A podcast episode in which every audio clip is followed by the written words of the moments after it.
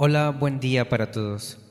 Soy el Padre Ricardo Valdés Alanís, misionero de familia y juventud, y comparto contigo con mucho cariño esta reflexión.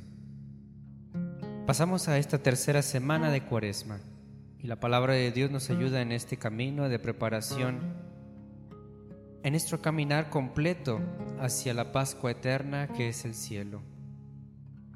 Hoy el Evangelio nos narra cómo Jesús, Después de un tiempo de predicación y de haber hecho varios milagros, llega a Nazaret y dijo al pueblo en la sinagoga, yo les aseguro que nadie es profeta en su tierra. Es una frase muy sonada y muy utilizada entre nosotros, pero echemos un clavado en ella para entenderla. Un profeta es el que habla en lugar de Dios, no en vez de Dios, sino el que comunica su mensaje a las demás personas. Es decir, es capaz de leer el mensaje de Dios, es sensible a la realidad del mundo y a lo que está diciendo Dios. Es quien anuncia una verdad de Dios y que alienta a seguir caminando. O bien, denuncia un mal, una corrupción o un error, que le llevó a salir del camino a alguien para ayudarle a retomar el sentido o la dirección que Dios quiere para esa persona. Quiero decirles, queridos hermanos, que desde que fuimos bautizados, todos tenemos la fuerza del Espíritu Santo para ser profetas, pues fuimos constituidos reyes, profetas y sacerdotes al configurarnos con Cristo, por lo que podemos ser como Cristo realmente, pero no con nuestras propias fuerzas, sino con la fuerza de Dios. Ahora bien, después de entender qué es ser profeta, la frase dice, nadie es profeta en su tierra. Entonces, ¿qué es su tierra? Jesús se refería a la gente con la que se le vio crecer ahí alrededor, en Nazaret. Entonces, en su tierra significa con los cercanos, con los que creen conocer a Jesús, porque conocen a María, a José, a sus primos, a su familia cercana, pero que realmente no lo conocen y se cierran a su propio conocimiento, a sus prejuicios y no se abren a lo que realmente es y no conocen a Jesús. Pero, ¿por qué sucede así también en nuestros días?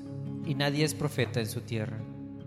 Si nosotros somos los que rodeamos al profeta, pues también creemos saberlo todo, creemos tener la verdad absoluta, nos cerramos a pensar que alguien más tenga una mejor sensibilidad o bien que tenga una verdad diferente o mejor que la que uno piensa. ¿A qué nos estamos refiriendo? A la soberbia. Es precisamente la soberbia la que nos ha golpeado fuertemente, nos hace sordos a Dios, que nos habla a través de muchas personas que quieren ayudarnos a regresar al camino, corregir los errores o alentarnos a seguir caminando, llenándonos de esperanza. Venzamos la soberbia con la humildad, reconociendo que no lo sabemos todo, no lo tenemos todo, no lo amamos todo y necesitamos de profetas que Dios envía para que no nos perdamos en el camino. Caminar con humildad como nos lo enseña Cristo es reconocer que nos habla fuertemente hasta con personas que creemos inferiores, como un hijo que enseña a su padre, un feligrés que enseña al sacerdote, un alumno que enseña a su maestro. Hermanos, nos necesitamos unos a otros para seguir creciendo. No permitamos que la soberbia nos impida caminar bien, fieles y seguros hasta el reino celestial. Te invito a descubrir quién es profeta que tienes a tu lado, es decir, quien te ha corregido, guiado, iluminado y te ha llevado hacia Dios. Y le agradezcas porque ha sido instrumento de Dios para que no nos perdamos en el camino. Y así, entre todos, cuando nos ayudamos, nos ayudaremos así a llegar al cielo. Llegar juntos, no como individuos, no solos, sino todos juntos como pueblo de Dios. Que tengan un excelente día. Un abrazo con cariño.